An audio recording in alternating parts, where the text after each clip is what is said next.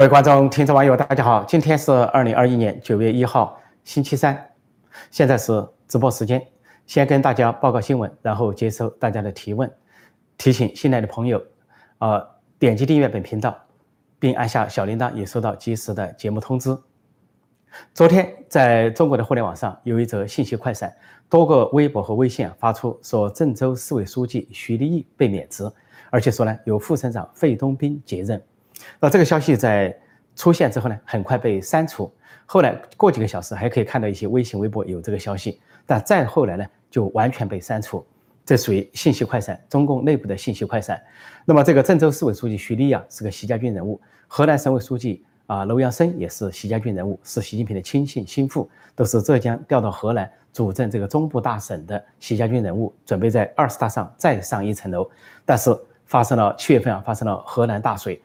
河南人祸，尤其是啊五号地铁线京广隧道的惨剧啊，让人记忆犹新。那么这个信息快闪的时候啊，当时微博、微信上都说真是太好了，还有说大快人心，还有说是对河南人民的告慰。但是这个消息消失了，怎么鉴定这个消息呢？就有可能这个呃郑州市委书记啊徐立被免职，但是呢，习近平和习家军又顾面子，而且他们又掌握网信办，不想发布消息。那么要百般的掩饰来给习近平找台阶下。要围绕河南大水，国务院成立了调查组，李克强指示啊成立调查组，要认真对责任者、失职渎职者追责问责。开始呢，调查组受了阻挠，打两个星期不能进入。后来李克强的行程也遭了阻挠。北戴河会议之后，显然习近平在会上遭到了政治老人和其他派系的批评，才不得不撤撤出了自己的阻挠。因此呢，国务院调查组进驻了河南。而中纪委呃随时也派出人员进驻河南调查这一次大水，就极可能习家军人物呢被免职，但是现在还不能正式发公告啊。如果说呃不确实的话，也可以说对立派系啊反习阵营提前放风，以取得先声夺人的这么一个声势。另一方面，围绕这个河南大水啊，呃，习近平呢显然是还在反扑，因为。浙江的习家军也在沦陷，遭中纪委围剿。杭州市委书记啊，习近平的新宠啊，周江勇已经被拿下，还有更多的习家军人物可能受到清理，因为杭州市啊，纪检部门要清理二点五万名干部。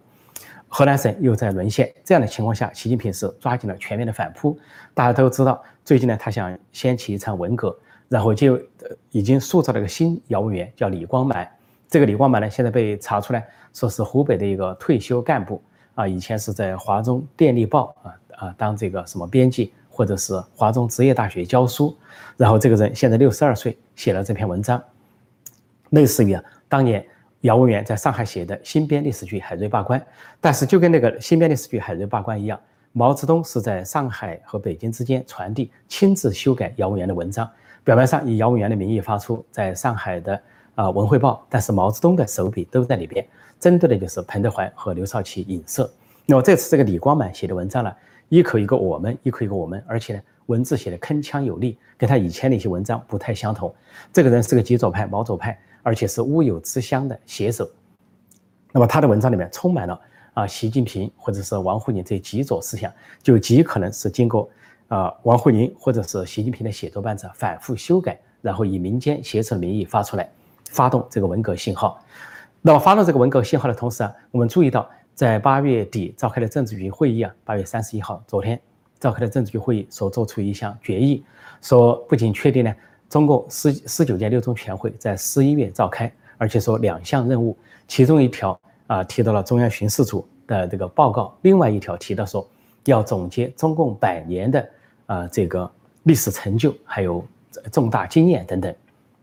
那么现在清晰媒体有解释。说六中全会将推出中共的第三份历史问题的决议，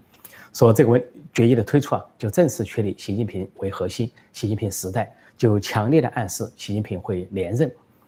那么这是怎么回事呢？就说第一个历史决议是一九四五年毛泽东时代，毛泽东在延安搞了一个历史问题的决议，由刘少奇人等人抬轿子，把毛泽东抬上了中国红色皇帝的宝座。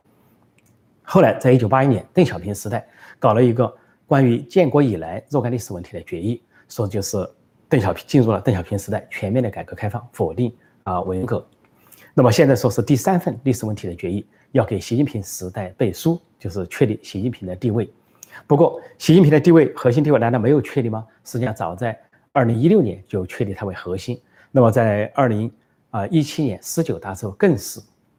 不得了的声望达到顶峰的顶顶点顶峰的一个核心地位。之后又是修宪等等，所以给人的感觉似乎习近平的核心地位还没有确立，似乎习近平时代还没有开始。难道过去的五年、过去的九年都不算习近平时代？这显然是不符合常规。那么这里实际上透露了两层含义：就习近平为了明年的连任在搏，他在北大会上是受挫了，受到了多数的政治高层和政治老人的反对，连任受阻。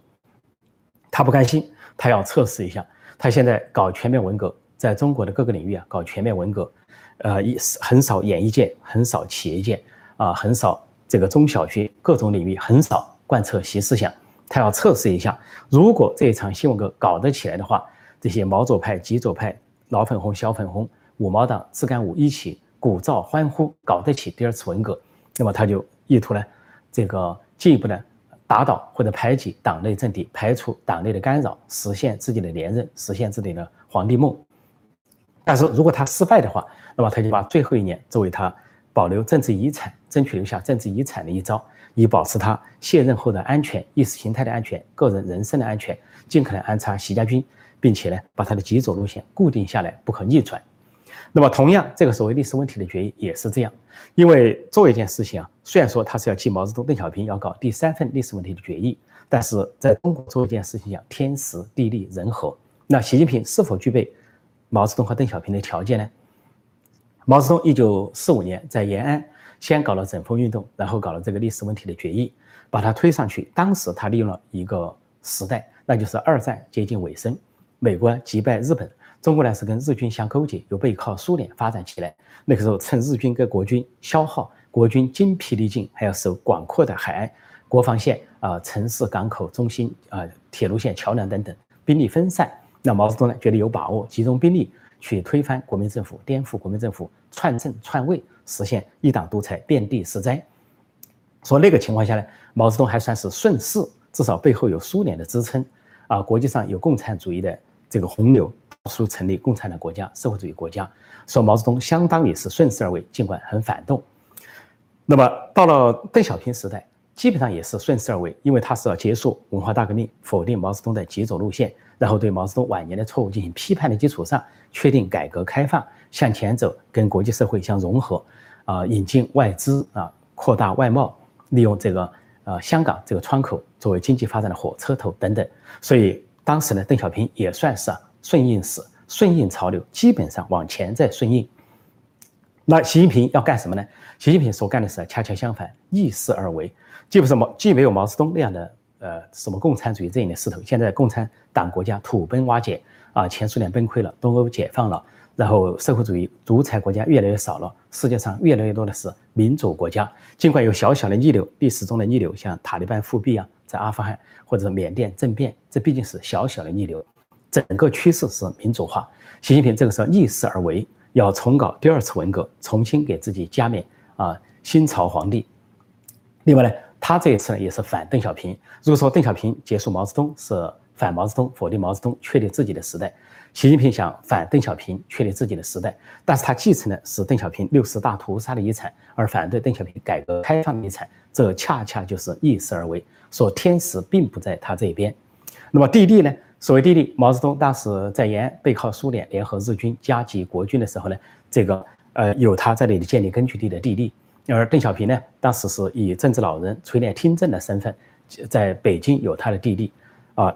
习近平现在也不会是出生在北京，啊，在陕北弄了几年，又回到北京，作为太子党红二代啊，这么一个公子哥在当政，看不出有什么地利，就看不出他就在北京有什么地利。而讲人和呢，毛泽东当时还有刘少奇伙人帮他鼓吹抬轿子，而且毛泽东的理啊是反左，说王明代表的路线是左倾路线，反左，因而确定了历史问题的决议，确定他是正确路线。而邓小平当时不仅有一帮政治老人跟他一起，像陈云呐、李先念呐、邓颖超等等，而且呢，还有一帮这个比较少壮派的在做改革派的主流，比如胡耀邦、赵紫阳，基本上是同心一致的推出了一个决议，叫做建国以来若干历史问题的决议，一致的否认毛泽东，一致的肯定改革开放。那么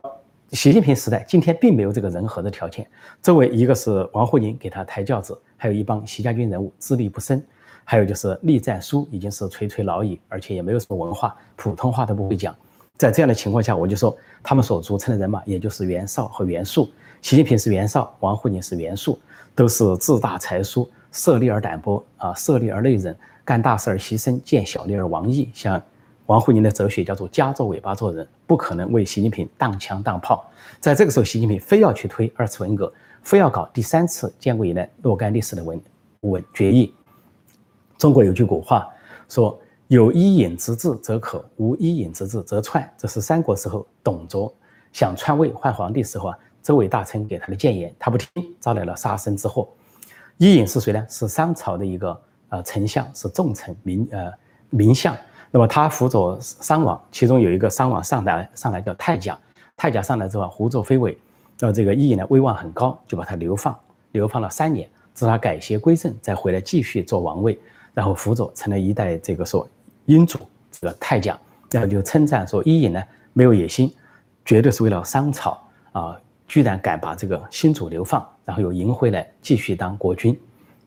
那么说董卓呢是为了篡位，说当时大臣就说董卓啊有一尹之志则可，无一尹之志则篡，说你可能有杀身之祸。果然他招来杀身之祸。那习近平现在这样，现在这个如果你有矛盾之志则可，如果没有矛盾之志，那就则篡。什么意思呢？如果毛泽东在顺势而为啊批左倾，是一九四五年当时的时代背景。邓小平是反反左倾、反极左，是顺势而为，是一九八九年的时代背景。那么今天面对二十一世纪这个全面的国际化、全球化、文明化、呃民主化的潮流，在这样一个中国经历了二四十多年改革开放，习近平要逆势而为，这个串字就是逆向而为，倒行逆施。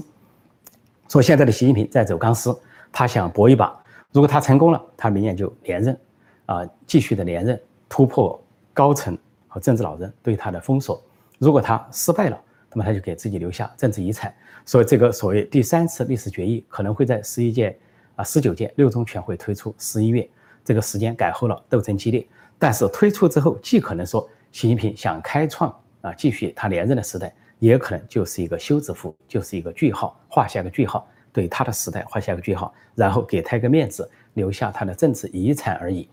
所以这两种结果都存在。如果说要谈他们的搏击的胜负的话，目前来说是百分之五十对百分之五十。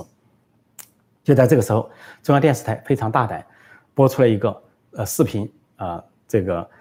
容嬷嬷，容嬷嬷都知道，《还珠格格》里面有个凶狠的角色叫容嬷嬷，是一个奶妈，是皇后的奶妈，对皇皇后呢忠心耿耿，但是对几个公主非常的凶狠啊，动不动认为公主犯了错啊，就要用针扎。当时有三个公主啊，呃，范冰冰演了一个。赵薇演了一个，林心如演了一个，说都挨他的挣扎。现在网民发现，这三个公主有两个人倒了霉，只还有林心如啊勉强站立，而范冰冰说她是偷税漏税，已经受到追究。然后赵薇呢，没有任何罪名，人间蒸发，所有的名字、作品都下架。中央电视台在昨天用抖音频道放出了一个视频啊，放这个演容嬷嬷这个演员李启李启明在讲啊。他说他扎针，针扎这个金呃这个公主，而且说了一句话，说我当时那个针呢，针头朝内，是针针针针尾巴向着他们，说我扎的时候是怎么扎的，呃意思就是说我的凶狠全全写在脸上。这个一方面是央视啊在影射这个容嬷嬷就是习近平，那么习近平现在扎赵薇，但是另一方面似乎有暗示另外一个意思，就是体制内的传闻，习近平对这个赵薇啊是。爱不得，得不到啊，这个垂涎欲滴得不到，最后是由由爱生恨，因此呢，要让赵薇呢从世上消失。因为二零一三年，赵薇还是唯一的一个演员邀请了人民大会堂，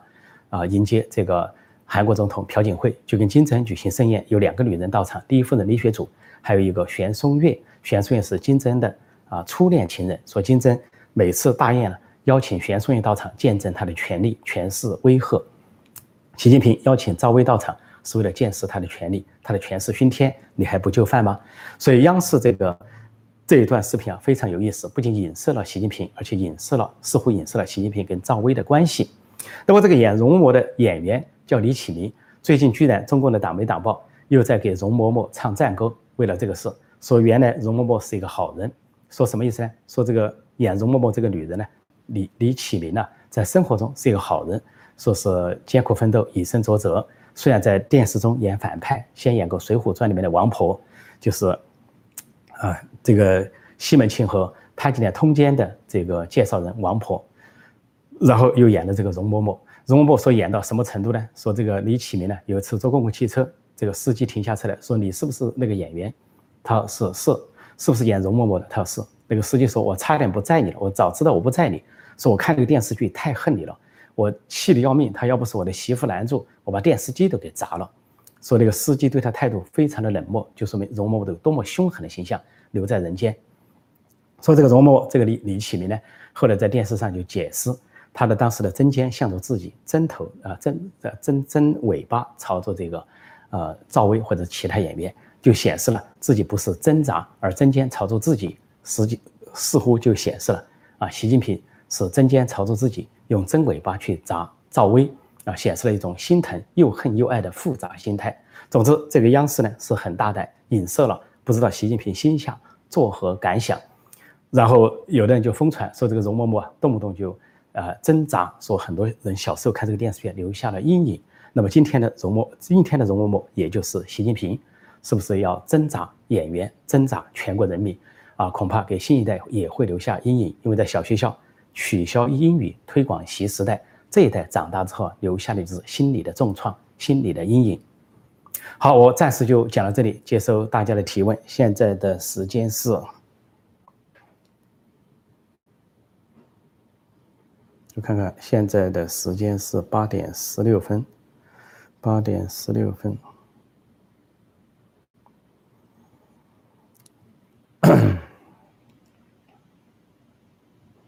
因为这里有人说，因为因成了塔利班吧？这个塔利班现在有一个非常幽默的表述，呃，华春莹动不动亲切的把塔利班称为阿塔，用阿富汗塔利班，巴基斯坦塔利班叫巴塔，现在网民也亲切的称呼中共叫中塔，中国塔利班。啊，这里有人问破空老师：习近平上台之前没有党内的政治审查吗？所谓政治审查，就是陈云说了一句话，说还是自家的娃可靠，要培养红二代，就把这个刘源啊、刘少奇的儿子啊、呃、不波西来、波一波的儿子，还有习近平、习仲勋的儿子，中国元老之后送去基层培训，成为第三代。第二个根据是江泽民，说江泽民呢对习近平进行了反复的考察，进行了无数次的谈话。啊，在上海、在浙江、在北京无数次的谈话，当然还有曾庆红说反复的考察、反复的观察，所以呢，认为习近平可靠。因为江泽民是偏左的，但他没有想到习近平极左。呃，江泽民虽然是这个，呃，也有这个一党专政的，呃，这个强烈的情节，维护一党专政，但是至少在改革开放方面还不敢偏离邓小平的轨道。但是他没有想到习近平上来就是要否定改革开放，这是他们所谓的考察没想到的。这里有人问徐立毅下台了吗？现在没有官方的宣告。呃，这个微信、微博发的时候说静待官方的宣告，但是呢，官方却把相关的消息删除了，信息快闪，这说明呢，党内斗争依然激烈。只要任何习家军下台，都是对习近平权力的重创瓦解。这里有人问说，十九届六中全会会不会是单纯的一场政治表演？这有可能。习近平呢一直在尝试。习近平、习家军想尝试，尝试第一，能不能把新闻给搞起来？如果全国轰轰烈烈搞起来，各行各业搞起来了，那么他成功了，他就会肆无忌惮往前推进。如果说搞不起来，受到一定程度的抵制，在党内、在高层各方面受到抵制，他都有可能这个收敛歇菜。那么他另外呢，他在南海、台海会继续的冒犯，希望呢用一种战争形态来为自己加满、加冕，用一种削染、削染的。皇冠呢，来为自己加冕，呃，不过这里要提的一点就是说，毛泽东的威力大到什么程度呢？发动了文化大革命，这个红卫兵为他在下面武斗，激烈的炮战。现在重庆啊有个啊红卫兵的墓园，荒冢一堆草没了，红卫兵居然动枪动炮去互相开战，杀的血红，杀的这个血流成河啊，尸体如山，结果都喊着保卫毛主席，保卫毛主席革命路线的旗号，死了一个墓园，乱坟岗在重庆。但是毛泽东在中南海恐怕是一阵狞笑，一阵奸笑。这些娃娃就为了我在那里互相厮杀，一阵狂笑，哈哈哈哈，笑完了搂过张玉凤这些宠妃一顿的蹂躏，这就是毛泽东的生活，无外乎就是为自己的啊权力和享誉啊发动了一场破坏全国的文革。那么今天的习近平是否如此？是否能达到毛泽东的威力？那就另当别论。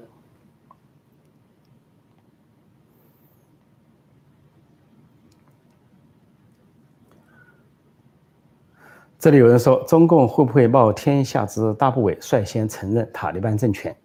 啊，中国呢？我认为他不敢率先承认，据说率先承认有土耳其、有巴基斯坦，啊，中国呢会跟在后面。不过呢，中国这个外交部发言人汪文斌居然引用毛泽东的话称赞塔利班，说毛泽东说过，阿富汗人民是英雄的人民，从来不会被征服。啊，意思说好像阿富汗历史上都反抗外来势力，包括反国反对啊蒙古帝国啊，打败蒙古帝国等等。但是这句话也说包了。究竟阿富汗怎么个应用法？说的是谁？说的是塔利班吗？就是蹂躏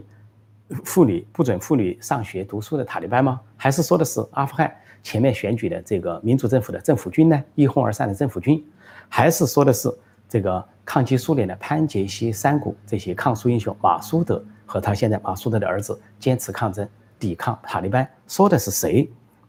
他显然指的是塔利班。那么？塔利班是不代表了阿富汗人民，至少一半的人口他不代表。阿富汗妇女被剥夺了所有的权利啊，现在蒙面啊，不能上学，不能工作啊，不能露脸，受到诸多的限制。至少阿富汗的一半人口不会同意他这个结论。说毛泽东在说阿富汗是英雄的人民，他可以说任何国家、任何民族，只要有点抵抗。所以，这个汪文斌引用毛泽东的话，不过就是奉承塔利班，向塔利班示好。按照我们网民说的话，就是跪舔。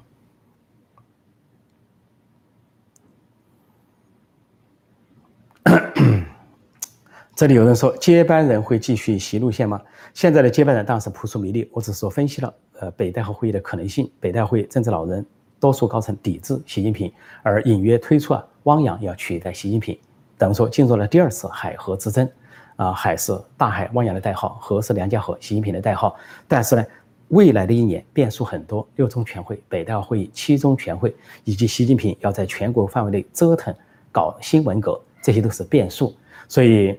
谁接班，能不能接班？习近平全退、半退，还是说连任？现在仍然是未知数。不过现在习近平的清晰媒体又鼓噪起来了。本来北戴会之后沉寂了一段时间，不敢讲，毫无疑问、毫无悬念连任了。现在清晰媒体又在鼓吹啊，习近平要通过第三次历史决议，然后实现连任等等。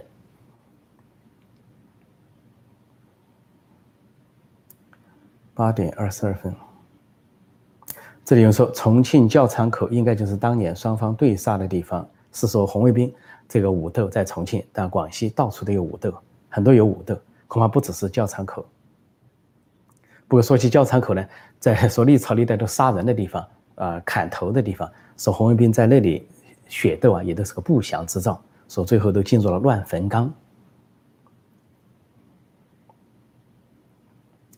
这里有人问汪洋是不是习派或不相同？汪洋当然不是习派，汪洋是团派人物，是胡锦涛啊、温家宝所培养起来的人，也曾经被习近平、邓小平所看重的年轻的改革派。只不过汪洋他身段比较灵活，他有很多的变迁，那么现在的扑朔迷离，也看不清楚将来的路线。不过汪洋能不能接班，我说了还是一个问号，只说现在呈现了这种可能性。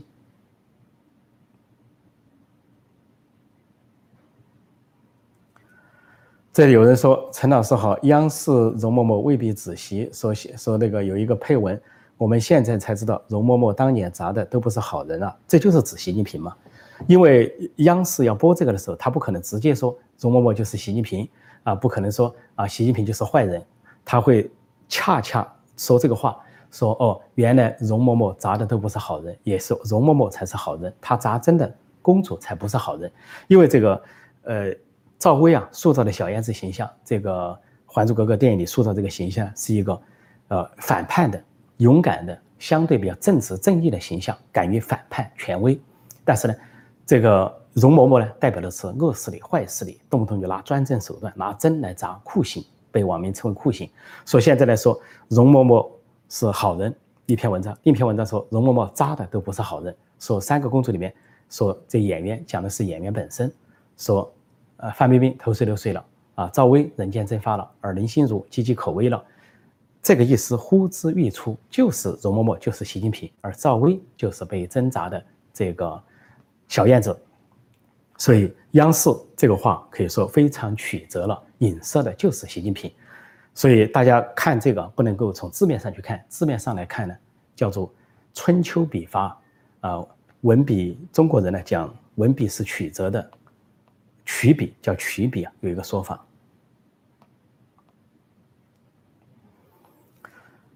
陈老师，你觉得今年六中全会有什么看点？我说了，因为他们公布了有两件事情，一个是说中央第七次巡视组巡视结果，那么这个结果就可能对习近平有利，也可能对习近平不利。因为对他有利是，他想借这个巡视打击其他派系，呃，比如说已经把国家副主席王岐山的亲信董洪开庭审判了，但是也可能对习家军不利，因为中纪委在围剿浙江习家军，而中纪委跟国务院在联手围剿河南习家军。就是李克强跟赵乐际在联手围剿习家军，那么那个结果可能很难说对习近平有利。但是习近平要推出所谓啊历史决议，肯定互相会吵成一团。那么最后由谁主导这个决议，怎么写？究竟是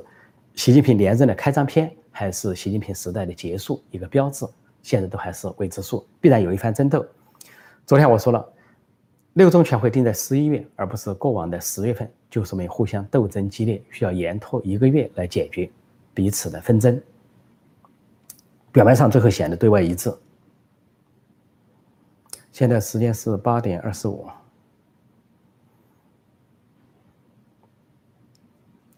这里有人说，中共现在没什么习家军、李家军之分，中共在分吃这一套，不吃这一套，当前不吃这一套当政。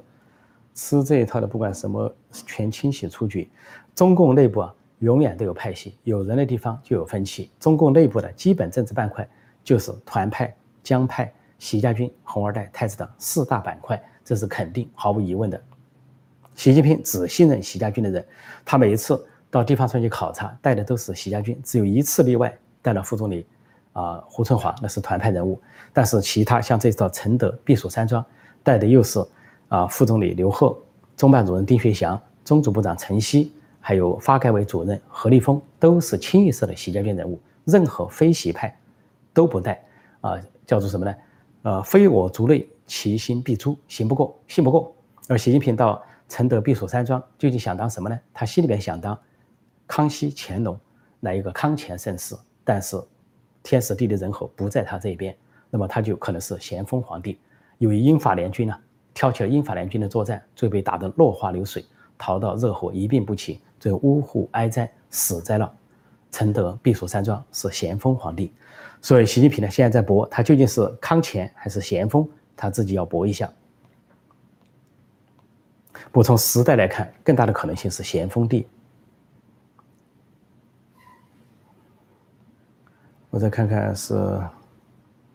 说他受的是文革教育，爹早被打倒了。是他的父亲被打倒了，但他整个所受的教育啊，全部是来自毛泽东那一套红色那一套，包括王沪宁也是如此。啊，这个习家军的人物都是文革一代啊，要么是当个红卫兵造反派，要么就是太子党红二代，要么就是呢这个呃文革中成长起来下乡知青。总之呢，文革烙印很深，以至于呢今天就是以文革思维在执政，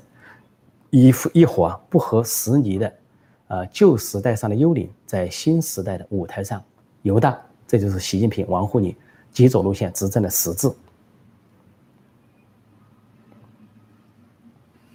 这里有人说，中华民族到了最危险的时候，危险不是外强，而是中干。啊，的确是到了最危险的时候，因为习近平在中国国内搞文革，祸及的是各行各业，而共同富裕就是共同贫穷，杀富济贫是杀富济富，杀富济官对老百姓没有好处。啊，美国政府大瘟疫给分钱给老百姓发钱，中国中国当局绝不发钱。另外呢，还想策动台海战争以及南海战争等等这些丧心病狂的内外举动啊，祸害的最终是中华民族，是十四亿中国人民。尽管这些小粉红、老粉红、五毛党自干五鼓噪。最后，他们也不过就是进入乱坟岗，成为像红卫兵武斗那样的结局，被习近平、习家军极左派所利用罢了。好，今天我就暂时讲到这里，感谢大家光临，请记得点击订阅本频道，并按下小铃铛，也收到及时的节目通知。谢谢大家，下次节目再见。